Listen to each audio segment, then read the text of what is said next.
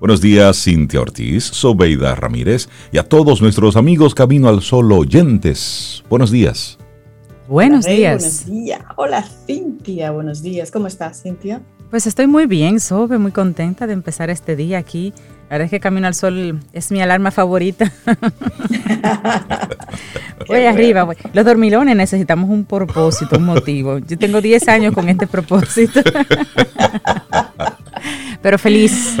Ah, pero cumpliéndolo muy bien, qué bueno, qué bueno. Hola, Rey, ¿tú cómo estás? Yo estoy bien, Sobe, contento con contento, con buen ánimo, buena buena intención a pesar de, de un titular que me golpeó la cara esta mañana con un periódico. Ay, a mí también. ¿A ti también te golpeó? ¿Será el mismo? Yo... Yo creo que sí, porque la tarifa eléctrica tendrá una subida progresiva hasta eliminar el subsidio.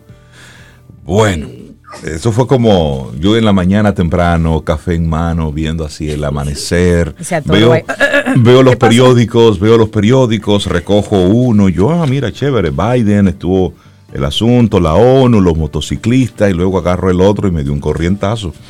Literalmente. Y, y- y el otro, eh, oye, este, señores, motociclistas ignoran el llamado a Sí. registrarse. Exacto, sí, eso forma. Eso, eso tiene su lectura, ¿eh?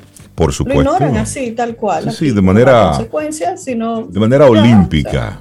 Entonces Sí. luego ya cerca de la fecha, bueno, pues lo de siempre, prórroga y todo eso. Pero bueno, eso es más tarde que vamos a hablar de esas cosas. Ahora mismo es arrancando, arrancando el día con, con esa buena intención y preguntándote a ti, amigo, amiga, camino al sol oyente, ¿cómo estuvo tu descanso? ¿Cómo estás? ¿Cómo te encuentra este miércoles? Hoy queremos invitarte a practicar la austeridad como un estilo de vida. La austeridad. ¿Qué tan austero eres? O simplemente porque hay recursos usted le da para allá con todo. ¿Eh? Porque hay comida usted se la sirve toda, aunque luego tenga que botarla porque esa, ese cuerpo no lo aguanta. O porque hay agua, dele, a- abra esa ducha y dele con todo ahí. ¿Mm? Como me prestan, cojo prestado. O como me prestan, me cojo prestado, que total Para lo que sea. para lo que sea. Es decir, la austeridad como, como un principio de vida. Hoy queremos invitarte a reflexionar un poco sobre eso, sobre la austeridad. Así es que así vamos arrancando nosotros nuestro programa Camino al Sol para hoy. Sobe, tú tienes un anuncio importante que darle a toda tu comunidad de seguidores. Sí. Pase, al, pase al frente y hable. Sí, pase al frente y hable. Bueno, no digas el Yo destino. tengo dos, dos, dos No, no- anuncios. no digas el destino, pero di que te estarás ausentando de Yo Camino tengo al dos, Sol. dos, dos anuncios. El primero, primero lo primero. Mi hermana Rita, mi hermana menor, está de cumpleaños hoy.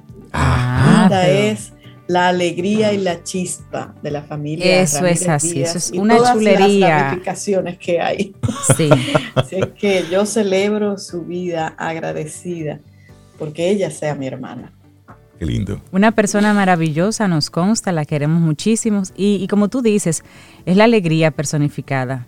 Pues Ella- nosotros ella llega, nos sumamos a esa alegría y a esa felicitación Sí, sí, y a, a ese regocijo. Así es que Rita, feliz, feliz, mucho feliz cariño, cumple. feliz cumpleaños. Y si lo, Sí, sí. y si lo celebra Rita, pues Sabe que ella siempre. nos unimos encuentra a la si no celebración. ella, ella encuentra siempre quien se lo celebre y si no, ella lo arma. Ella lo es así, Eso, es eso es Lía con el pequeñito que queda todavía. Ellos están jugando, pero ella Sí. como que es más grandecita. Bueno, el otro anuncio. A partir de mañana a partir de mañana. estaré posiblemente siendo Camino al Sol oyente. Ajá. Por un tiempo breve, dilo así. Pero Dilo así. Ah, gente, yo- Rey. no, es que hasta yo me asusté. Te. Por un breve tiempo voy a estar así tomándome unas ricas vacaciones. Entonces, Cintia Rey y Laura Sofía me dieron el permiso de desconectarme un poco de, de Camino al Sol, pero estaré momentáneamente escuchándolo en diferente horario, pero bueno, estaré con ustedes en espíritu, en alma y en espíritu. Y Sí. estaré compartiendo informaciones, tal vez alguna que otra foto, para, para que vayan mirando mi camino por allá. Excelente. Así Pero que regreso, ya estaré de, de nuevo aquí el 3 de octubre. El 3 de octubre. Te acompañamos, te acompañamos de corazón por allá. Claro que sí, unas, muy merecidas vacaciones, Zoe, muy merecidas. te deseamos que, que te vaya súper, súper bien. Bueno, y así nosotros arrancamos nuestro programa Camino al Sol. Primero con el deseo de que Sobe tenga unas vacaciones y que se desconecte y se olvide de nosotros por momentos. Y luego vuelva y, reconecte. Pero que la pase súper, súper, súper bien. Y al mismo tiempo, bueno, pues invitar a todos nuestros amigos Camino al Sol oyentes que conectan a través de estación 97.7 FM y también los que conectan a través de caminoalsol.do a que no se pierda ni un solo momentico de todo lo que hemos preparado para ustedes en estas dos horas de nuestro programa en este miércoles. Hoy, donde hay una invitación a que sea el Día Mundial sin Automóvil. Esto un poco para que el planeta respire, descanse un poquitito, el consumo de los combustibles. Ya luego hablaremos de eso. Iniciamos Camino, al Sol. Estás escuchando Camino al Sol.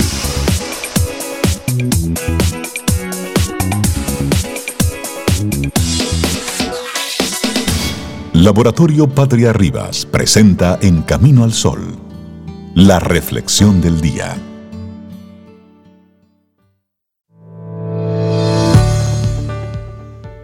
Los principios para vivir bien incluyen la capacidad de encarar los problemas con coraje, las decepciones con alegría y los logros con humildad.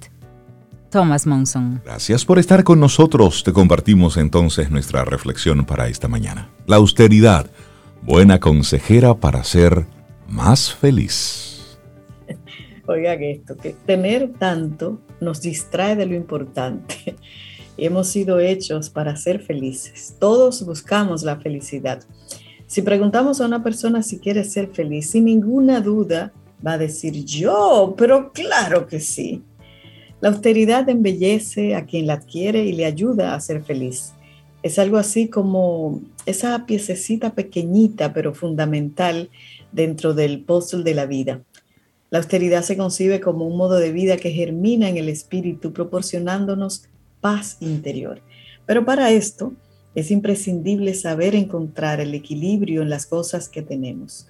No debemos buscar la austeridad como mortificación o conformismo, sino como beneficio de nuestra persona, de nuestra vida, y la economía del consumismo gira en torno a los infelices. Necesito estos zapatos para ser feliz, el día que consigue ese coche seré feliz.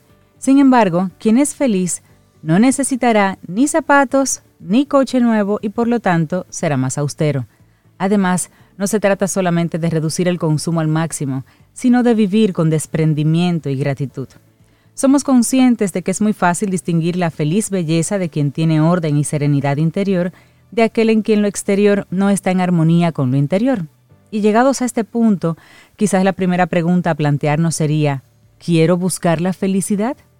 Y entonces la segunda sería, ¿por dónde comienzo a vivir la virtud de la austeridad si quiero cambiar de estilo de vida junto con mi familia? Bueno, pues para empezar, hay que examinar qué sería necesario cambiar dentro de nosotros para perseguir tal virtud. ¿Ser austero? exige autoconocimiento y autocontrol. ¿Estamos dispuestos a fomentar la moderación, la templanza, la sobriedad? Dado este paso, podemos entonces iniciar un recorrido mental por cada uno de los espacios y hábitos de nuestro día a día y localizar qué costumbres o cosas materiales nos roban la paz. Seguidamente, también deberíamos analizar en qué ámbitos de nuestra vida podemos ser más cautos. Por ejemplo, ¿Cuáles son las cosas cuyo uso podemos limitar? El vehículo, la calefacción, la electricidad, el aire acondicionado, no sé, ponga usted ahí un nombre. ¿Qué productos de uso diario son más sostenibles? ¿Sabemos cuidar el reciclaje? Somos reflexivos a la hora de satisfacer nuestras necesidades. Esto simplemente como un punto de inicio de una reflexión muy interna. Claro, y hay otras. Una mudanza, por ejemplo, un, cambio en su closet, en su armario, pueden ser ocasiones perfectas para reflexionar sobre nuestras verdaderas exigencias y en consecuencia vender o regalar aquello que no necesitamos, siempre buscando una segunda vida a las cosas materiales. Lo que más me cautiva de la virtud de la austeridad es aprender a dar el valor que corresponde a cada cosa. Nuestros actos corresponden decisiones y compras pasan a ser algo más que el ansia de quien busca la satisfacción inmediata, la necesidad imperiosa de saciar un capricho o el engaño de tapar un hueco emocional. Todo adquiere un sentido, una razón de ser en orden al bien común y al consumo responsable. Y son muchos los beneficios de practicar la austeridad. Aquí te vamos a compartir unos cuantos. El primero de ellos es que vivir la austeridad nos ayuda a conocernos y a regularnos. Capacita a la persona para hacerse dueña de sí misma. Pone orden en la sensibilidad y la afectividad, en los gustos y en los deseos, en las tendencias más íntimas del yo. En definitiva, nos procura el equilibrio en el uso de los bienes materiales y nos ayuda a aspirar al bien mejor. Qué, lindo, qué interesante. Pero hay otras, Sobe, Rey. Claro, vivir la austeridad nos hace más creativos y menos caprichosos. La austeridad desarrolla muchísimo nuestra creatividad, pues se aprovechan al máximo todos nuestros recursos y se busca constantemente convertirlos en atractivos. Es posible darle una oportunidad a las cosas viejas, encontrar igualmente la belleza en cosas más sencillas. Bueno, y también te comparto otro. Vivir la austeridad nutre de mayor calidad las relaciones humanas. Las personas austeras reconocen mucho mejor el respeto y el amor de las personas que le rodean. La austeridad nos empuja a vivir más presentes, agradecidos, conscientes y conectados a toda la belleza que hay en un ser humano. Y finalmente, vivir en la austeridad nos ayuda a tolerar mejor la frustración.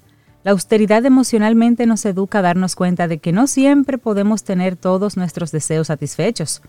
La felicidad no reside en tener más cosas o en tener todas nuestras apetencias cubiertas. La austeridad es una buena consejera para no buscar desesperadamente y sin éxito lo infinito en lo finito. Estamos tan bien hechos que nuestro corazón a través de ella le reconoce, como cuando llega la felicidad. Así que la austeridad, buena consejera para ser más feliz. Escrita por Miriam Esteban Brito y esta ha sido nuestra hermosa reflexión aquí en Camino al Sol. Laboratorio Patria Rivas presentó En Camino al Sol la reflexión del día. Ten un buen día, un buen despertar. Hola.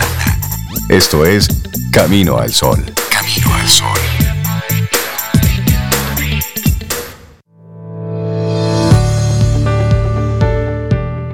Pero antes una sugerencia, prueba el nuevo cremador líquido Coffee Mate que realza el sabor de tu café sin cambiarlo. Disfruta de una experiencia más suave y más cremosa. Coffee Mate, el compañero perfecto para tu café. y si Cintia lo dice, yo le creo, porque ese es su compañero para el café. Estoy yo al lado, pero realmente ella sin eso no prende, ¿no? Seguimos en este camino al sol. ¿Cómo es eso, Él es, el café, pero ella le pone sí, su sí. Mi compañerito. Ella le pone ahí su, su compañero. Y bueno, el tema educativo siempre, desde el primer momento, ha sido eh, uno de los temas que a nosotros en Camino al Sol más nos ocupa. Porque si queremos hacerlo diferente, tenemos que gestionar la forma en cómo en cómo estamos educando y nos seguimos educando. Porque ahí está la base de todo. Es, eh, bueno, hace, hace unos días, a principios de semana, cuando recordábamos a Paulo Freire, que él tenía ese, ese afán por invitar a la reflexión, a educar a través de la reflexión y del pensamiento crítico, pues es hacia allá que nosotros, eh, para hacerlo diferente, tenemos que ir apostando a la educación. Y hay una colaboradora de Camino al Sol. Bueno, prácticamente todos los colaboradores de nuestro programa, de una forma u otra, están conectados con la formación, o son instructores, o son docentes universitarios, o están vinculados con, con la enseñanza en alguno de sus sabores y variantes. Y en particular, la colaboradora que nos acompaña, Sharon Aiko Magno, quien es diplomática de carrera, eh, consultora de negocios, es, coach, también está vinculada a la parte de la, de la instrucción profesional. Y hoy nos viene con un tema sumamente interesante, el futuro de la educación, los retos que tiene la educación superior. Sharon, buenos días y bienvenida de nuevo a Camino al Sol. Un gusto tenerte aquí. Muy buenos días, Rey, Cintia, Sobe, a todos los Camino al Sol oyentes. Muy contenta de estar con ustedes una vez más y sobre todo debatiendo, conversando, reflexionando sobre un tema que sin duda, como ustedes comentaban, eh, nos interesa a todos los colaboradores de Camino al Sol, pero yo entiendo que es un interés, una preocupación además eh, y una urgencia en toda América Latina y por supuesto a nivel global. Totalmente. La educación y su futuro, retos, cambios que se han generado a partir de la pandemia, cambios que se han generado en, las aulas, cambios que se han generado en los hogares. Así que conversar sobre esto me, resulta muy interesante a mí. Eh, de hecho, en las últimas semanas he estado revisando, investigando em, a nivel global qué está ocurriendo, qué está pasando. Y hay un libro en particular que me llamó mucho la atención. Hay mucho, mucho material, pero hay uno en particular que me llamó la atención, eh, tiene una reciente publicación, no está todavía en español, se llama The Great Upheaval y tiene que ver con la disrupción en la educación del señor Arthur Levine. Y es una persona que ha estado involucrada en el mundo de la educación superior, las universidades en Estados Unidos, los colleges, y él eh, hace un estudio interesante del pasado, del presente y nos arroja alguna luz respecto al futuro. Revisé ese material y junto con otros materiales he combinado un poco este tema de cuáles son los retos de la educación, en particular para América Latina, más allá del mundo, ¿no? Pero en particular para América Latina, porque muchas veces muchos de estos informes o estas eh, eh, líneas de pensamiento están muy orientadas a lo que ocurre en países desarrollados, pero ¿qué pasa en América Latina? ¿Qué pasa en República Dominicana? Y bueno, parte de esto es lo que quisiera reflexionar con ustedes hoy. Maravilloso. Pues nosotros prestos acá. Um, de entrada tú mencionabas unas palabritas eh, que compartiste con nosotros, cambio, adaptación, mejora, y decías que ninguna de esas palabras encaja con el tamaño y el impacto de los cambios que se han venido dando precisamente por la pandemia. Entonces, ¿cuál sería la palabra? Así es, Cintia, fíjense, nosotros tendemos a pensar en que probablemente hay que adaptarse al entorno, hay que hacer cambios o ajustes, y de eso siempre hemos estado hablando recientemente, pero ahora no estamos en una época de cambios simples o de procesos de adaptación, estamos hablando de una disrupción muy grande. Lo hemos visto quizás si, si lo ilustramos con, con otras industrias, como es el caso de la música. Eh, Sobeida, ¿cuántos cambios ha tenido la industria de la música? ¿Cuántos cambios ha tenido el cine? ¿Cuántos cambios ha tenido la prensa escrita? Se nota cuando vemos en esas industrias los cambios disruptivos. Ya no se trata tanto de adaptación de la industria. Pensemos en la industria disquera, pensemos en los MP3. Eso ya no existe. Pensemos también en el volumen de prensa escrita que existía unos años atrás y cómo se ha ido progresivamente reduciendo. Entonces, lo que está ocurriendo es que ahora le toca a la educación. Le toca a la educación una disrupción total, un cambio tremendo, estructural.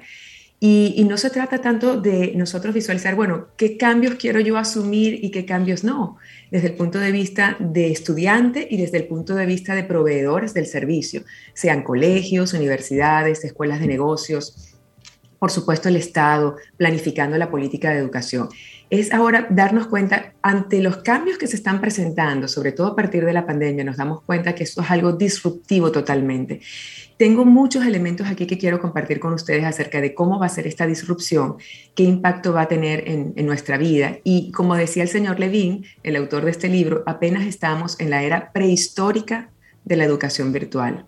Y nada más con esa expresión vemos todo lo que se va a venir de aquí en adelante respecto a a la virtualidad, a la enseñanza vía todos estos canales de plataformas virtuales. Y por ejemplo, en el tema de disrupción, uno de los elementos también que yo creo nos hace visualizar fácilmente es que, por ejemplo, nada más en la pandemia, las personas que se enrolaron en cursos de Coursera, seguramente algunas personas conocen Coursera o conocen edX, son plataformas que ofrecen cursos en su mayoría gratuitos o de muy bajo costo, y el número de personas enroladas subió a cerca de 25 millones, es decir, un número astronómico, astronómico. Y eso te muestra que el acceso a la educación superior, por ejemplo, college, universidad, ya empieza a ser mucho más reflexionada por parte de los estudiantes. ¿Qué aporte me va a dar? Pensemos en precio, pensemos en tiempo, pensemos en traslado físico, cada vez más estos elementos de eh, a bajo costo en cualquier lugar y en cualquier momento tienen mayor relevancia, por lo cual la disrupción comienza fundamentalmente con la multiplicación de actores y no solamente Coursera y edX, sino un sinnúmero de actores que ahora empiezan a ofrecer sus servicios, hasta personas individuales que ofrecen sus servicios de cursos, de habilidades, que lo vemos por todos lados cada vez más y le van a dar menos relevancia a la educación superior inflexible, rígida, tradicional, conservadora, física y costosa. Y también la variedad, la oferta, porque en Latinoamérica, si bien es cierto que hay un, un avance, un empuje, no es menos cierto que ante los temas que está demandando la industria todavía estamos, estamos un poquitito tarde con algunos temas que son los que están transformando el mundo. Entonces, esto de la, de la misma educación, como le estamos viendo ahora, el acceso a temas, a contenidos, a la posibilidad de adquirir un conocimiento para luego estarlo eh, convirtiendo en metálico, es decir, poder ser productivo con eso que estás aprendiendo, bueno, pues son uno de los, una de las grandes ventajas que también estamos viendo en este tiempo. Pero hablar de, disrupción en, educación, Sharon, cuando, cuando estamos en, Latinoamérica con elementos tan básicos, eh, si, si, lo ponemos en República Dominicana, que es uno de los países de Latinoamérica que no ocupa de los peores lugares en, desarrollo y en pobreza, sino que digamos que estamos más o menos ahí, si nos comparamos con otros países, pero vemos cómo eh, hay una cruda realidad en, en zonas rurales. Santiago, que es la segunda ciudad en importancia de nuestro país, el 30% de las escuelas públicas no pudieron iniciar el pasado lunes por una deficiencia en los planteles, por deficiencias en los sistemas, es decir, Santiago. No voy entonces a mencionar a Dajabón, a Elías Piña, es decir, no voy a mencionar esos lugares que están, eso, que están mucho más apartados. Entonces, cuando todavía tenemos Loma de Cabrera. Exacto, cuando tenemos todavía esa eh, tantas tareas pendientes y tenemos esa brecha que se va abriendo cada vez más, donde tenemos, sí, en Santo Domingo, colegios que están conectados con lo que está sucediendo en cualquier país avanzado, vemos que dentro de toda esta disrupción también la brecha no, no hace más que ampliarse. Así es, así es, Reinaldo. Estás poniendo los puntos sobre la I. Exactamente. Cuando tú estudias, por ejemplo, estos materiales, ves que, por ejemplo, la discusión gira en torno a elección, como tú decías hace un momento, a variedad. Exacto. A tener la oportunidad de elegir entre un sinnúmero de diferentes actores y además diferentes contenidos. Sin embargo, el reto todavía en América Latina no es la diversidad, la elección, los temas, sino el acceso todavía acá el tema es el acceso, porque cuando estudias estos materiales y ves que ya dan por cierto y definitivo la universalidad del Internet, el acceso a la tecnología, equipos digitales, estás dando por hecho algo que en nuestros países todavía no es una realidad por lo cual esas brechas sin duda se pueden ampliar y profundizar muchísimo. Y ese es el gran reto que tienen los estados en América Latina, el asegurar primero que nada ese acceso para minimizar quizás difícilmente eliminar, pero minimizar esas brechas. Porque si bien allá la discusión es, y digo allá en países desarrollados, el tema de la variedad, la elección y la oportunidad de tener diferentes actores para que él sea el ciudadano, el participante, el que elija cuál le conviene más en términos de precio y alcance, aquí sin duda que el elemento todavía está la parte de acceso. Pero más allá, hay un tema también en nuestro mindset, Reinaldo, más allá del tema de acceso, que, sin duda hay que siempre apuntarlo, es el tema también de cómo para muchos de nosotros el título es más importante que la habilidad. Licenciado, ingeniero. Aquí tenemos, sí, aquí hay gente que lo hace parte de su nombre. Correcto. Entonces, cuando, cuando a nivel no solamente de acceso, que por supuesto es uno de los grandes eh, retos y los problemas que más hay que señalar en el caso de la educación en América Latina. Y por supuesto recursos y presupuestos bien asignados de forma eficiente. Pero por otro lado, el mindset de los títulos. El cambio que se está generando a nivel global, otro elemento disruptivo, es que ya no estamos viendo hacia el tema de las titulaciones, los degrees, ¿no? El diploma sino más bien el resultado. Y si nos enfocamos en el resultado, para tú obtener resultados tienes que tener habilidades, tienes que saber hacer. Entonces no me importa dónde obtuviste el conocimiento, si fue en Coursera, si fue en Harvard, si fue que te lo soñaste anoche o si fue que una amiga te lo contó en un café. Pero el asunto es que sabes. Claro, el asunto es que lo sabes hacer.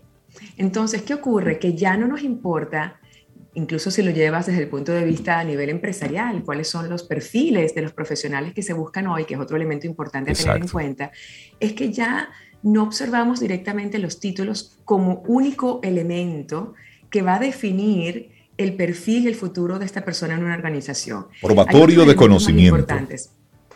Así es. Entonces el título empieza a perder valor y ahora lo que es más importante es que tú efectivamente puedas demostrar que puedes generar un resultado. Y allí tenemos entonces algo que hay que conectar con la educación.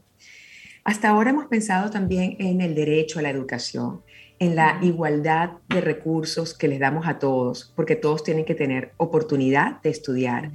Pero como no somos iguales, no somos iguales, si a todos nos dan el mismo recurso, no todos obtenemos los mismos resultados. Totalmente. Es como si evaluamos, siempre decimos esta expresión porque es muy ilustrativa, es como si evaluáramos al mono por su capacidad de nadar o al pez por su capacidad de, trepar. un árbol. Evidentemente que no es igual. Pero cuando pensamos en la educación como un mecanismo de igualdad de derechos, de acceso, y pensamos que ofreciendo la oportunidad a todos por igual, todos obtienen los mismos resultados, pues no necesariamente es así. Entonces, de premisa falsa, por supuesto, conclusión equivocada. Totalmente. Y allí es donde tenemos que ver cómo la educación tiene también que transformarse desde quienes ofrecen los servicios, tanto en el Estado como en escuelas de negocios. Es el tema de cómo hacemos que las personas con diversas capacidades, intereses, talentos, vocación, obtienen resultados. Y para eso, entonces, otro elemento disruptivo tiene que ver con la personalización, con hacerlo cada vez más individual y allí la tecnología, al menos en aquellos lugares donde hay acceso, ofrece una solución, porque la tecnología puede empezar a personalizar, a individualizar, cosa que no ocurre en un aula de clases con 100 alumnos. Sabes que me, me, llama mucho la atención este recuento que estás haciendo, porque hace, recuerdo que hace varios años teníamos una conversación aquí en Camino al Sol, donde nos hacíamos la pregunta, que ¿a dónde iba a parar esta creación de títulos universitarios, porque antes era importante que tú eh, hicieras el bachillerato. Luego era importante que tú fueras licenciado, licenciada, ingeniero, tuvieras ese otro título, pero luego era importante tener un posgrado. Pero ya eso no era suficiente, era importante tener una maestría. Postdoctorado. Entonces, luego de esa maestría, no solo una, dos, tres maestrías, y luego entonces un doctorado. Entonces nos decíamos, pero ¿cuánto conocimiento es suficiente. Evidentemente, no terminamos nunca de aprender. Sin embargo, la, etapa productiva... Exacto. ¿Cuándo aplico eso? Cuando comienzo a aplicar todo esto. Entonces, ¿qué estábamos, ¿qué estábamos viendo? Y recuerdo muy bien ese momento porque era a raíz de unas informaciones que estaban surgiendo de cómo jóvenes dominicanos que estudiaban maestrías en universidades internacionales estaban en República Dominicana pero no encontraban una plaza de trabajo, porque se habían ocupado tanto, tanto, tanto de estudiar, que tenían entonces mucho conocimiento, pero cero experiencia laboral. Entonces eso no, no permitía que las empresas, bueno, tienes el título, pero tienes que ganar como uno que apenas es licenciado, que está apenas iniciando. Terrible, ¿ah? Qué, importante esa reflexión, fíjate Reinaldo, que si hoy en día a un joven le preguntamos si prefiere un título de una universidad local a un certificado sencillo de Google o de Amazon. ¿Qué será mejor? Entonces, fíjate qué interesante la disrupción. Ahora no son solamente eh, las universidades o los colleges, en el caso de Estados Unidos, las que están ofreciendo las habilidades, sino que tú encuentras grandes empresas, y hacia allá va la educación, grandes empresas que han, en vista justamente de que los títulos son insuficientes y que además encuentras que en el mercado laboral las personas salen con postdoctorado, pero no son capaces de relacionarse en el ambiente de trabajo y hacer lo que hay que hacer, ellos han diseñado sus propios programas y tienes, por ejemplo, en experiencia de servicio, Disney tiene su propio programa, Disney World. En tecnología, Google tiene su programa, Amazon tiene su programa. Entonces, ¿qué ocurre? Que cada vez más empresas icónicas a nivel global y también locales empiezan a diseñar modelos de educación para que se definan las competencias y habilidades que el nuevo trabajador requiere. Y ahí están también otros retos interesantes. ¿Qué tanto necesitamos ahora memorizar? Porque cuando estábamos en la era de los títulos, las maestrías y los doctorados, era porque el conocimiento era limitado y era, digamos, físico. Teníamos que tenerlo nosotros. Hoy en día tú lo googleas, consigues la información. Lo importante es cómo trabajar con esa información. ¿Qué haces con eso? Las cuatro competencias del futuro, que realmente no son del futuro, sino del presente, son las que en inglés les llaman las 4C, porque es fácil recordarlo con, con, ese, con esa técnica de 4C, que son pensamiento crítico, critical thinking, comunicación, colaboración y creatividad. Estas cuatro cosas son las cuatro competencias más importantes que las organizaciones están buscando y que a nivel global en términos de educación son las áreas que tenemos que fortalecer, porque el conocimiento per se o la información ya existe, ya está y tenemos acceso, siempre que tengamos internet, por supuesto, y un equipo digital, tenemos acceso. Por eso, entre los principales retos, y, con eso creo que es importante mencionarlos rápidamente para, para visualizar en dónde estamos y hacia dónde vamos, es primero, como les decía hace un momento, el enfoque en la persona y en el individuo. Temas como la salud mental, temas como las emociones, la vocación, los talentos. Cada vez más eso va a ser relevante y no tanto el, tener este, carreras definidas de antemano y que la gente por moda se ponga a estudiar derecho, comunicación social. Ya eso va a perder, por supuesto, vigencia. Otro elemento importante es enganchar la curiosidad del participante a través de, la educación basada en problemas, no en la memorización.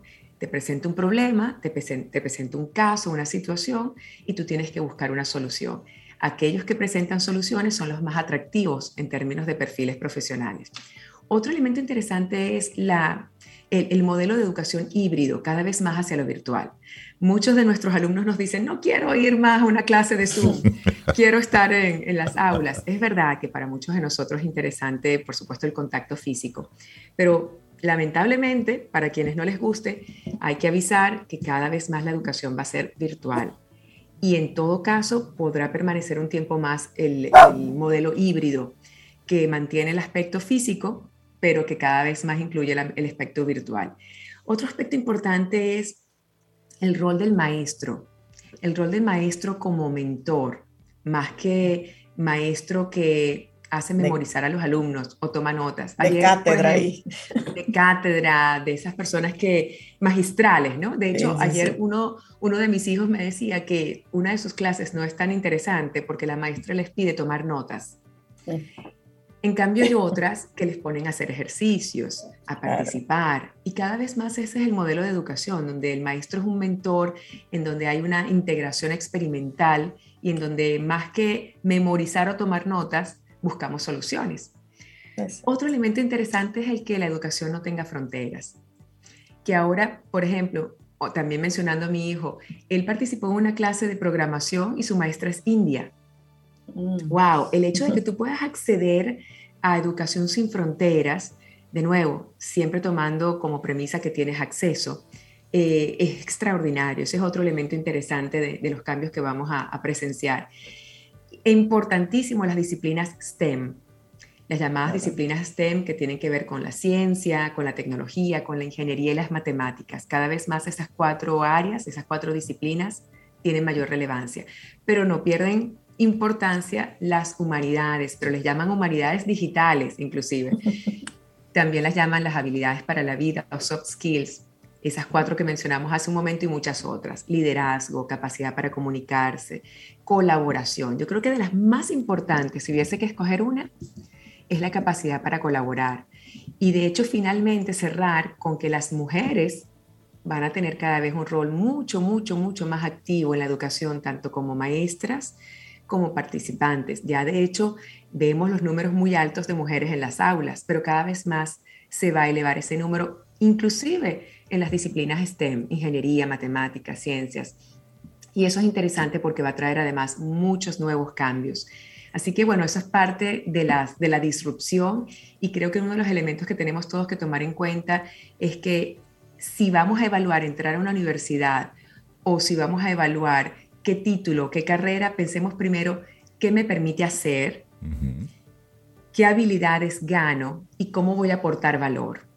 Y a través de competencias como la comunicación, la colaboración, el pensamiento crítico, sin duda mi capacidad para ofrecer y para agregar valor se van a disparar. Si no tengo estas cuatro y tengo conocimiento matemático, sigo todavía un poco frenada. Un poquito chueca. Sharon, em, escuchando todo lo que tú acabas de decir, me surge la pregunta que me parece que no hemos comentado. Entonces, ¿los espacios tradicionales tienen oportunidad en estos, con todos estos cambios? ¿Tienen oportunidad de, de sobrevivir, de mantenerse? Qué buena pregunta, Cintia, qué buena pregunta. Mira, en el corto plazo todavía algunas se mantendrán, pero la, la tendencia... la tendencia y cuando investigas lo que ha pasado en otras, en otras industrias, como les mencionaba hace un momento, nos demuestra que la educación va hacia unos cambios vertiginosos, hacia una disrupción importante, por lo cual las universidades están en peligro de extinción. Cada vez más las escuelas de negocios, las escuelas que ofrezcan habilidades prácticas, aquellas personas que son muy buenas en una área, cualquiera, desde por ejemplo gestión de la voz hasta muchas otras, son las que van a ofrecer servicios y van a ser demandados, porque las personas no quieren un título universitario, quieren, cuéntame Rey, cuéntame Cintia, cómo puedo manejar mejor mi voz, de alguien que efectivamente ya lo hace. Entonces, los espacios tradicionales poco a poco desaparecerán y quienes todavía sobrevivan son fundamentalmente dos, Cintia. Aquellos que se dedican no solamente a enseñar, sino a investigar. Los espacios de investigación siguen todavía teniendo cabida en este nuevo mundo disruptivo. Y por otro lado, los que tengan residencia, es decir, los que te permitan colaborar in situ. Por ejemplo, investigadores, sabemos, por ejemplo, a nivel de maestría y doctorado y postdoctorado, hay personas que se reúnen en un espacio, investigan y colaboran y preparan documentos y ensayos y publican gracias a la colaboración. Esos espacios que condicionan, permiten que investigadores de muy alto nivel colaboren y preparen juntos algo nuevo, son espacios que todavía permanecerán. El, espacio de la investigación y el espacio de la colaboración y la residencia. Del resto, poco a poco van a ir, desapareciendo y vamos a ver más eh, plataformas como estas que, ya están de moda, Linda, Coursera, edX y muchos más, empezando a, ganar terreno. Buenísima esta conversación con Sharon Aiko Mano. Hoy, el futuro de la educación, los retos que tiene la educación superior. Para preocuparnos, no, para ocuparnos, al contrario, para, ocuparnos. Y ¿Cómo está el nivel de critical thinking, de pensamiento crítico? Sí, es, es Eso es lo que tenemos que hacer todos los días, eh, evaluar eso. Totalmente. Y como ustedes decían al principio, Rey, reflexionar más. Claro. Reflexionar más. Sí, sí, sí. Eh, no es tanto memorizar, sino después de cada experiencia. De hecho, eso yo creo que es la, la fórmula mágica, que cada día, cada día, cuando nos pase algo, tanto bueno como malo, reflexionemos, ¿qué aprendí de aquí? Es eso. Y ese ejercicio solamente es la fórmula del éxito, pienso yo, y del futuro de la educación, la reflexión, el pensamiento crítico de cada cosa que nos pase. Y cómo aplicarlo luego en el día a día. Por supuesto. Oye, Sobeida, por supuesto. ¿Cómo aplicarlo? Por supuesto. Sharon, que tengas un excelente día. Muchísimas gracias. un gran abrazo. ¿eh? Muy buen día para todos. Excelente tema. Gracias. Cintia, un beso. ¿Quieres formar parte de la comunidad Camino al Sol por WhatsApp? 849-785-1110. Camino al Sol.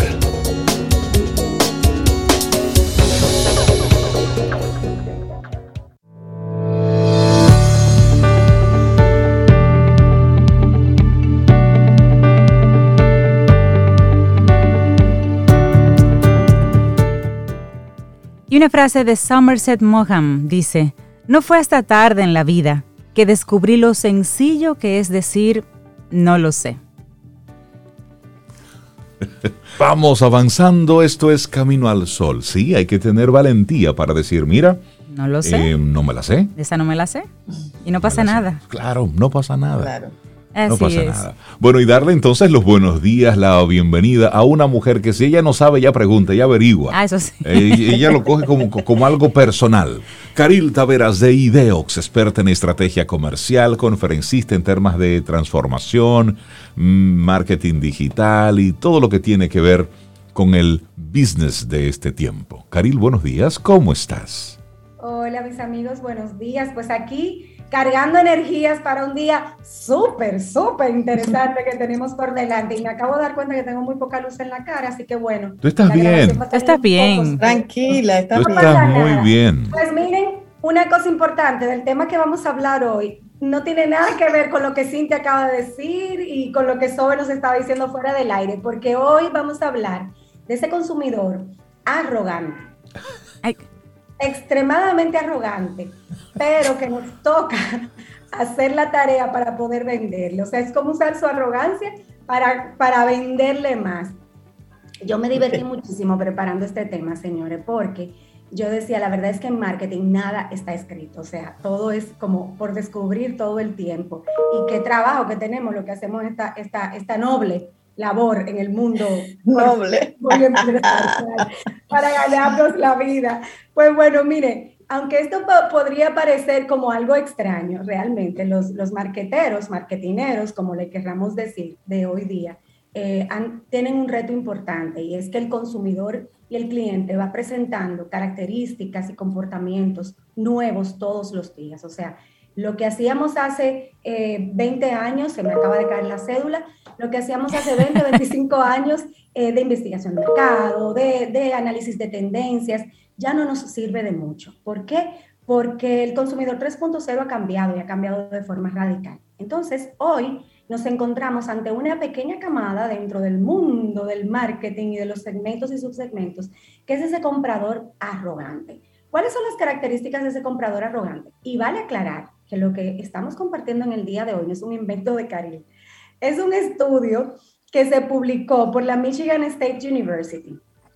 Ellos decidieron que querían estudiar el comportamiento, la psicología de ese consumidor al que las marcas de muy alto valor eh, que hay que aclarar que lo de alta gama no es un tema de lo de embocero. Ellos lo que hicieron fue que se montaron el concepto de alta gama. Pero alta gama significa marcas de mucho valor económico y evidentemente de ahí viene el tema. Ay, Caril lo dijo. Caril, discúlpame, antes de seguir, y me disculpas, esto es un, programa que estamos en vivo y es muy espontáneo. Parece que hay activa una notificación y cada vez que entra la notificación tenemos un, una campanita. Entonces, para que, para que no perdamos... Eso que acaba de sonar, ¿verdad? Exacto. Eso mismo. bueno, yo espero que no se active más porque tendría que salir para poder desactivar y volver a entrar. Okay, un proceso. Bueno, lo lamento muchísimo. Lo voy a tener pendiente en la próxima. Muy bien. Decía que los demboceros se tomaron el tema de la alta gama para ellos y vale aclarar que hace, hace poco hablaba con una millennial eh, sobre un tema particular y hablamos de alta gama y ella me decía, no, pero es que alta gama significa otra cosa y yo no. En el lenguaje millennial y de dembocero significa eso. En el de los de marketing de hace todos los años del mundo significa esas marcas de muy alto valor y por supuesto de segmentos de muy alto valor. ¿Qué significa todo esto que estamos hablando en el día de hoy? Bueno, hay un, un, consumidor que se, se jacta de poder contar el tipo de productos que compra, en las marcas, eh, de, alto valor que puede adquirir, pero no solamente se trata de ese tipo de arrogancia, sino la arrogancia de poder mostrar que es muy bueno adquiriendo ofertas, comprando donde nadie más puede lograr comprar. Y me gustaría, y este es, este es el, el segmento que analiza el estudio de Michigan State University del que estamos hablando. Entonces, esto ocurre desde la, desde la necesidad de ese, de ese grupo específico de mostrar una superioridad ante los demás. Y ya, voy entendiendo, Caril. Las membresías y los clubes especiales, todo eso andan por ahí. Es, exacto. Entonces, esto no aplica solamente a esos productos de alto valor, sino, como decíamos, a lo que podemos transmitir frente a los demás como compradores muy sabios, que me entero de lo que nadie más se entera y que estoy al día de las cosas que probablemente otros no lo saben. Entonces, lo que nos revela el estudio es que pudiéramos perfectamente girar eso a favor de la marca y en beneficio del negocio. yo quiero hablar de dos ejemplos que me llamaron muchísimo, o sea, me llaman hace mucho tiempo la atención y lo conecté con este tema que preparamos en el día de hoy. Hablemos de Rolex. Rolex eh, es un producto de, de muy alto valor, pero sobre su producto de alto valor, ellos han lanzado una edición limitada. Y la edición limitada sale cada cierto tiempo, sin aviso, y son unas unidades muy, muy poquitas, digamos, creo que son 5.000 unidades que sacan, de uno de sus productos que le ponen algún elemento muy particular, que si una punta de diamante, que si no sé qué, y solo sacan un número limitado sin hacer comunicación, porque solo aquellos Rolex lovers están persiguiendo ese producto. ¿Por qué? Porque se vuelve un producto de colección. Entonces, digamos que el producto sale a 30, 35, 45 mil dólares, un producto que quizás pudiera costar nada más por un elemento particular 10 mil dólares o, 8 mil dólares y ya se convierte en, un producto de muy alto valor. ¿Por qué? Porque es muy exclusivo. Vamos a parquear a Rolex y vamos a hablar de uno que me atañe directamente, Sony. Sony eh, lanza su PS5 hace ya unos, unos años, ¿verdad? Un año y medio, dos años. Sony tiene una estrategia de, de trabajar a través de YouTubers. Los youtubers tienen 14, 15, 16 millones de seguidores, la mayoría de los que ellos utilizan, y muchos de ellos son niños y son adultos gamers. Entonces, ellos muestran, se muestran jugando con el PS5 y por supuesto generan una demanda. ¿Qué está pasando? Y hablo como madre, que tengo seis meses persiguiendo el, el artículo para mi hijo pequeño, que lo quiere y lo quiere de su cumpleaños y bueno, finalmente no lo encontré. Sony saca un lote muy particular, un número muy particular, y lo coloca en el mercado. Hay un grupo de jóvenes o de personas que se han convertido en vendedores del mercado negro. Ya tienen algunos arreglos con algunas tiendas, con algunos vendedores de algunas tiendas, tienen, mandan diario a alguien a las tiendas a ver si ese día llega el lote y lo acaparan, y lo compran al precio de venta regular, que creo que son 500 dólares. Pero la reventa es 900 dólares. Entonces, solamente lo puedes comprar en el mercado negro. Esta sería la antiestrategia, según a nosotros nos entrenaron en marketing.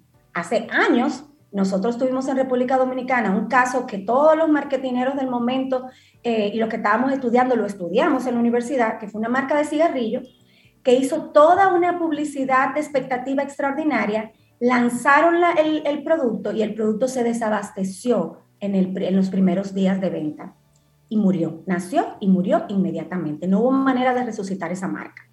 Y er, era, era estamos hablando de los 90. Eh, fue un, caso de estudio para nosotros. Y una máxima era nunca lanzar un producto que no cuente con el abastecimiento suficiente para satisfacer la demanda que generaste cuando tú hiciste tu plan de marketing y de comunicaciones. Pero aquí vemos que Sony tiene una estrategia completamente diferenciada. Yo me puse a estudiar un poco la estrategia de Sony y yo dije, bueno, tiene dos caminos. Uno, quiere subir el valor de su producto para que el mercado negro le haga el trabajo y la marca no tenga que hacerlo y de costar 500, ya en algún momento lo van a sacar en masa y va a costar 650 y le subieron de forma extraordinaria el, la marca, el, el precio a la marca. O dos, están utilizando la estrategia de Rolex y que es la que estamos hablando en el día de hoy, de cómo tú utilizar la arrogancia del consumidor para venderle más. Entonces, si me van siguiendo, lo que estamos tratando de explicar es justamente cómo desde la necesidad que hemos creado los marketineros en los consumidores, generamos ese tipo de conductas y comportamientos de, bueno, yo soy de un grupo muy exclusivo para poder darle mucho más valor a nuestras marcas. ¿Qué se busca con esto? Generar boca oído, Hemos hablado en otros programas de lo que significa tener un WOM, un word of mouth. Y es justamente esa labor que hacen los lovers de las marcas en las redes sociales. Hablando de su producto, preguntando por el producto. Eh, yo he preguntado por el producto a cualquier cantidad de gente, con lo cual yo estoy hablando de una marca que me tiene muy enojada pero estoy detrás de la marca porque quiero, quiero poder cumplir una promesa que le hice a mi hijo. Entonces ahí vemos cómo de repente me están convirtiendo ellos en un eh, eh, canal de comunicación de su propia marca. Pero ojo. Indirectamente, sí. indirectamente. Aquí hay un, un, tema importante y es que así como se generan lovers, se generan haters. Y hemos dicho en muchos foros que los lovers cuentan una experiencia positiva con su marca muy amada nueve veces. Un hater, la pasión que lo impulsa hace que lo cuente 16 veces. Entonces, podemos utilizar la arrogancia para venderle más, pero hay que tener mucho cuidado en cómo se toman este tipo de, decisiones estratégicas, porque nos puede salir muy mal. Vamos a hablar de unas aplicaciones que han salido, que son aplicaciones de reventa. Probablemente Laurita lo conoce porque va dirigido a ese segmento de jóvenes. Y es esto lo que hacen. Yo decía, Dios mío, ¿por qué no se me ocurrió eso a mí? están, se, están bañando A ver, ¿cómo funcionan estas aplicaciones? Las aplicaciones son un grupo de chicos que están generando eh, una demanda muy particular de un producto X para colocarlo en su canal de reventa como subasta. Entonces, tenemos el ejemplo de unas camisetas japonesas que su marca original la venden 15 dólares. En estas páginas, Parfatech y no sé qué y no sé cuánto, que son este, este tipo de aplicativos, la venden en 80 dólares, 90 dólares. ¿Por qué? Porque se genera una demanda. Un famoso, un influencer, utiliza la camiseta e inmediatamente comienza a generar la, la demanda. Entonces, yo fui, por ejemplo, a una de estas tiendas buscando una camiseta específica. No sé si han visto una camiseta con un oso que está muerto y un ojo como, como un cross, como, como un Bueno, la famosa camiseta original cuesta 15 dólares, pero estos jóvenes le generaron un valor agregado. ¿Qué están usando? La arrogancia de ese segmento para vender más. ¿Por qué? Porque andar con la camiseta con el oso muerto en el pecho dice que yo tuve la capacidad de entrar a una subasta y pagar 90, 100, 105 dólares por una camiseta que en realidad vale 15 dólares. Entonces, e, es, es, es, como cómo, cómo utilizar este tema a favor de una marca. Pero tiene algo particular. El mundo está complicado, señor. Ni los 15 dólares doy, Rey.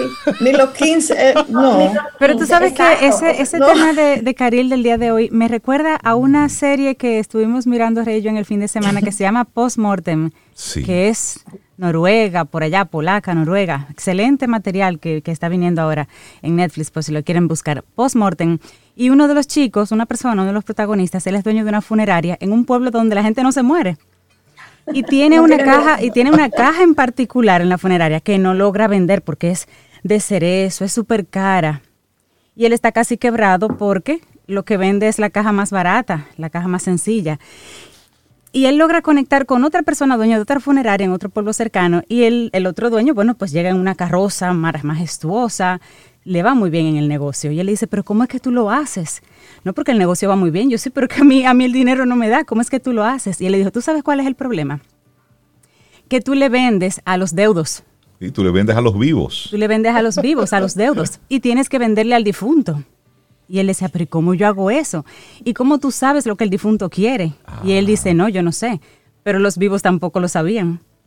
Con lo cual, y, la técnica de la arrogancia, que eh, anatándolo a lo que decía Caril, era que, por ejemplo, atando los puntos, él logró vender este, este, este, mm, Ay, Dios mío. Esta caja, sí, esta, caja, esa caja de muerto. ese, sí, esa caja a ese una paquetico, ese, paquetico. ese féretro. A una ese féretro a una familia que había muerto una persona que era adinerada.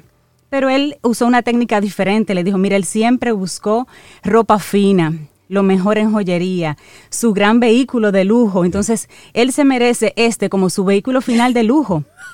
Y la familia que ya había elegido otro féretro dijo, es cierto, él se merece esto porque él usó esto en vida, entonces él merece esto. Y logró vender el féretro. Yo creo que todo el mundo y eso fue apelar a la arrogancia de él apeló a la arrogancia. Apeló a la arrogancia. Eso es así. Entonces, lo, si, si, si, nos están escuchando eh, en, el, en, la audiencia, tenemos eh, marqueteros que están pensando, wow, esto suena interesante. Es importante que tengamos en cuenta lo que dijimos hace un rato, que lo podemos utilizar pero que lo más relevante es microsegmentar a nuestros clientes objetivos. ¿Por qué? Porque no todos realmente eh, pueden ser tratados así. Karil, te hace una pregunta un camino al sol oyente. Dice, ¿el dominicano tiene esa arrogancia más alta que muchos otros consumidores de otros países?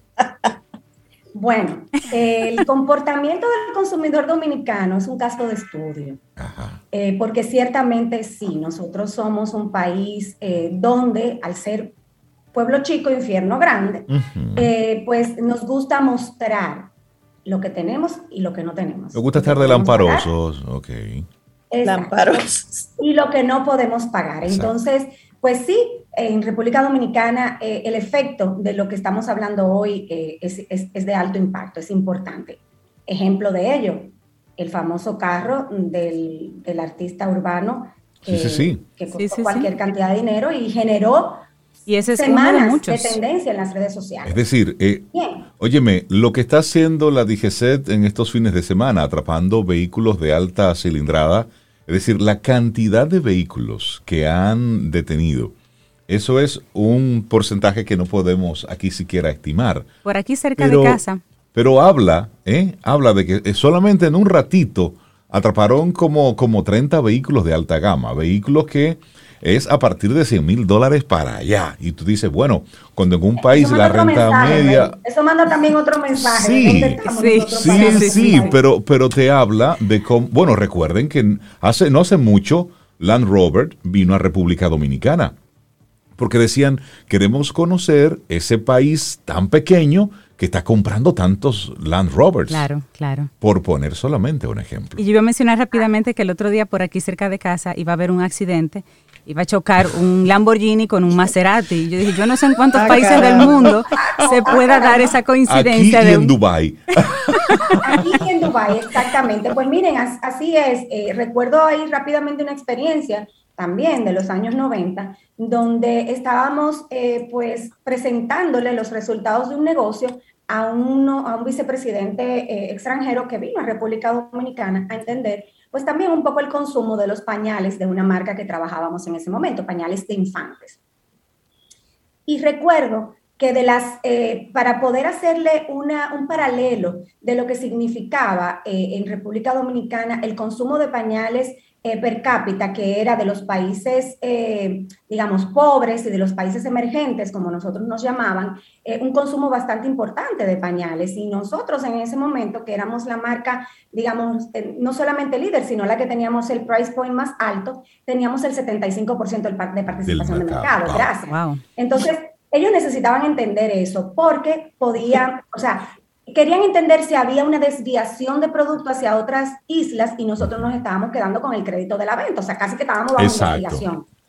Y entonces recuerdo que uno de nuestros compañeros, uno de los análisis que, que, hizo fue el consumo de productos de muy alto valor per cápita en la República Dominicana. Y en ese momento se mencionaron las marcas Jaguar, Rolex, y yo misma me quedé sorprendida porque no, no tenía idea de, de, el número de unidades de productos de alto valor de esas marcas que existían en República Dominicana. ¿Por qué? Porque se supone que en, este, en ese momento solamente el 5 o 7% de la población lo podía comprar.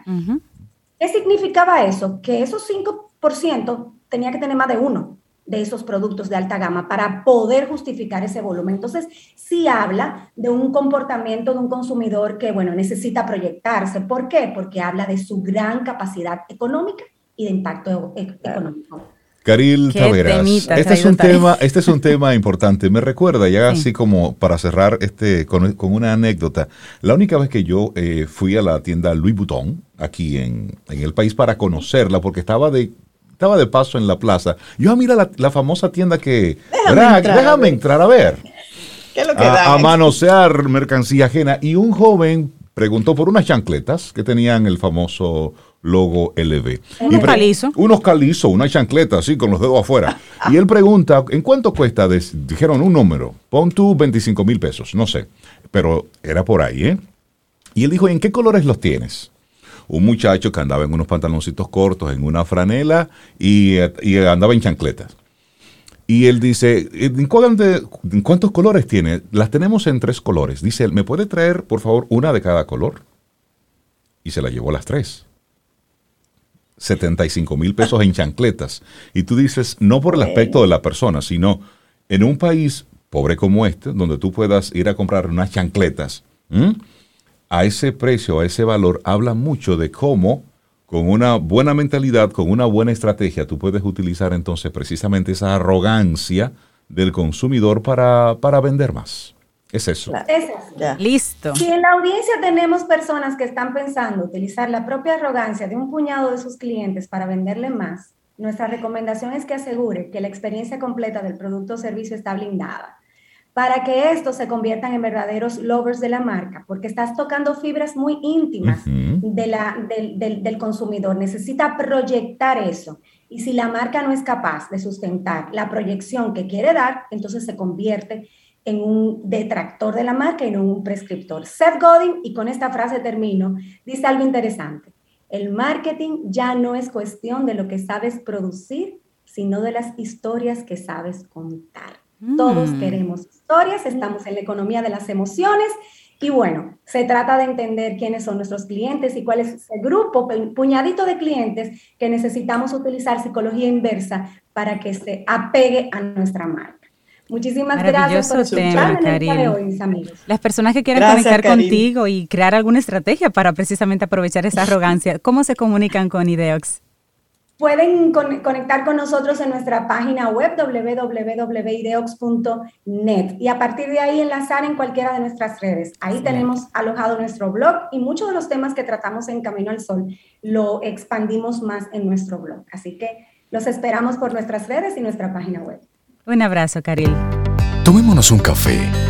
Disfrutemos nuestra mañana con Rey, Cintia, Soveida, en Camino al Sol.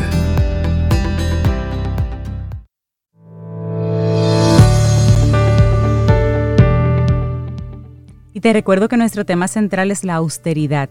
Y la siguiente frase es de Victoria Camps, tomado del libro Creer en la Educación, y dice, ser disciplinado significa haber asumido una cierta austeridad, austeridad con uno mismo y con los demás. Quiere decir estar emocionalmente educado. Emocionalmente educado. Qué importante es. Vamos avanzando en este camino al sol. Bueno, para todos los amigos y amigas Camino al Sol oyentes, no es un secreto que aquí somos cafeteros. Ah, Esto no es un secreto para nadie. Para nadie. Entonces, cuando ese café viene con buena compañía, chévere. Pero también cuando a ese café tú lo acompañas como que con un algo más, ¿eh? se, pone, se pone más sabroso. Entonces, para hablar de esa... ese algo más sabroso. Ese algo más sabroso, vamos a darle los buenos días a Carla Rijo. Ella es Consumer Marketing Manager de Café y Confitería de Nestlé Dominicana para hablar, oh, que sea ella la que lo diga, Carla, buenos días, bienvenida a Camino al Sol, ¿cómo estás? Hola Carla. Buenos días, buenos días, muchísimas gracias de verdad por recibirnos en su espacio y espero que estén súper bien. Y así es, ese algo más, Rey, que, venimos a hablar hoy, eh, pues es de la reciente edición a nuestra familia Nestlé Dominicana y se trata del nuevo cremador líquido Coffee Mate, que es el compañero perfecto para tu café es eh, ese cremador, ese algo más que te va a dar más suavidad y más cremosidad en tu café. Y súper importante eh, para nuestros consumidores es que es libre de lactosa y libre de colesterol. O sea que tú vas a disfrutar ese cafecito más suave, más cremoso y, sin culpas, por así decirlo. sin culpas sobre todo. y muy rico además. Claro que sí. Mira, y me gusta mucho también, Carla, que esta nueva adición a la familia Nestlé, pues vienen dos sabores, que también nos dan opciones. Sí, vienen dos variedades para esas personas que quieren pues probar eh, algo más, algo diferente.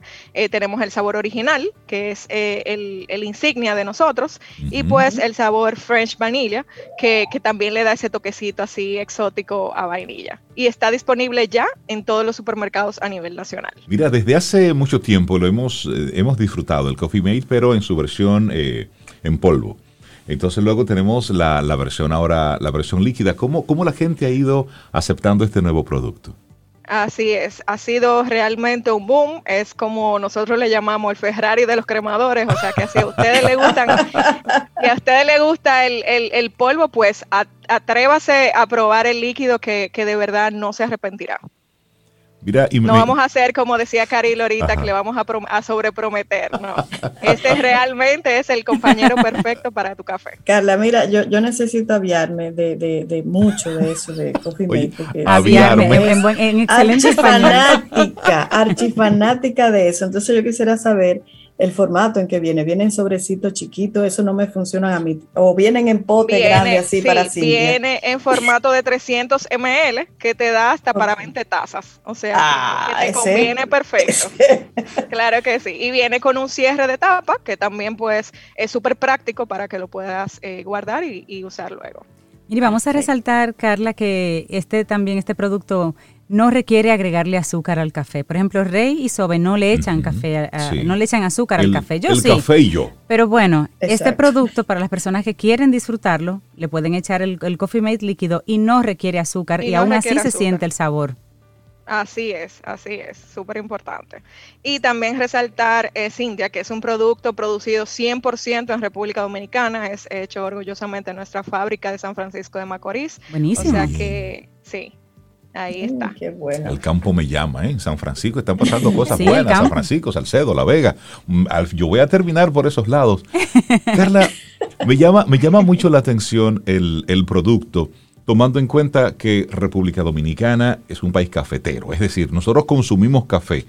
Con el café tú inicias la mañana, con el café tú vas concluyendo tu almuerzo, pero también es la excusa perfecta para una junta para, para, encontrarnos. Entonces, de cara al consumidor dominicano, que tiene eh, una forma muy particular de consumir, de consumir el café, hay mucha gente que eh, utiliza el café como postre por toda la cantidad de azúcar que le echa. Pero, ¿cómo, ven ustedes el tema del, del consumo y del producto precisamente de cara a cómo nosotros eh, utilizamos este hermoso producto que es el café. Sí, si bien es cierto, somos una sociedad, eh, o sea, un país súper cafetero y como decíamos ahorita al principio, pues eh, que Cintia dijo, yo no me tomo el café negro y así como ella, hay muchos consumidores que le gusta su café pues con algo más. Y para esto, esa, esa comunidad de, de, consumidores ha ido en crecimiento y pues para esto nosotros en Nestlé hemos creado este compañero perfecto para el café, para que puedan acompañar con lo único que le va a dar cremosidad y suavidad a su café sin cambiar su, su sabor, realzándolo más bien.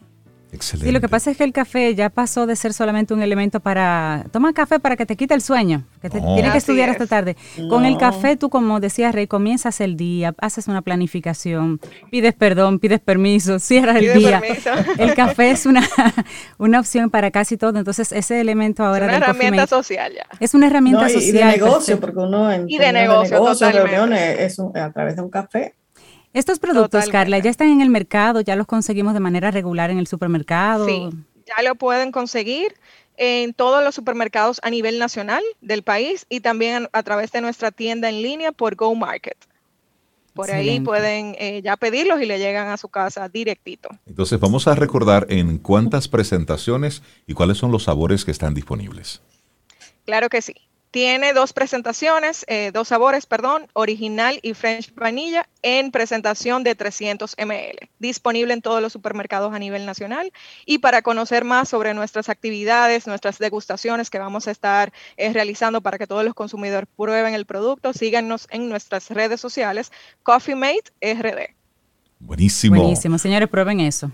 Lo dice una cafetera. Nosotros lo hicimos y estamos conectados ahí. Carla Rijo de Nestlé Dominicana. Muchísimas gracias por acompañarnos y darnos a conocer a ustedes por este el espacio y salud con su cafecito y Coffee Mate. Así gracias. y, por, supuesto, siempre bienvenida aquí a Caminar Sol. Muchísimas gracias. Muchísimas gracias. Gracias. Un abrazo, buen día. Un abrazo. Y esperamos que hayas disfrutado del contenido del día de hoy. Recuerda nuestras vías para mantenernos en contacto. Hola arroba caminoalsol.do. Visita nuestra web y amplía más de nuestro contenido. Caminoalsol.do. Hasta, una, próxima, edición. Y pásala bien.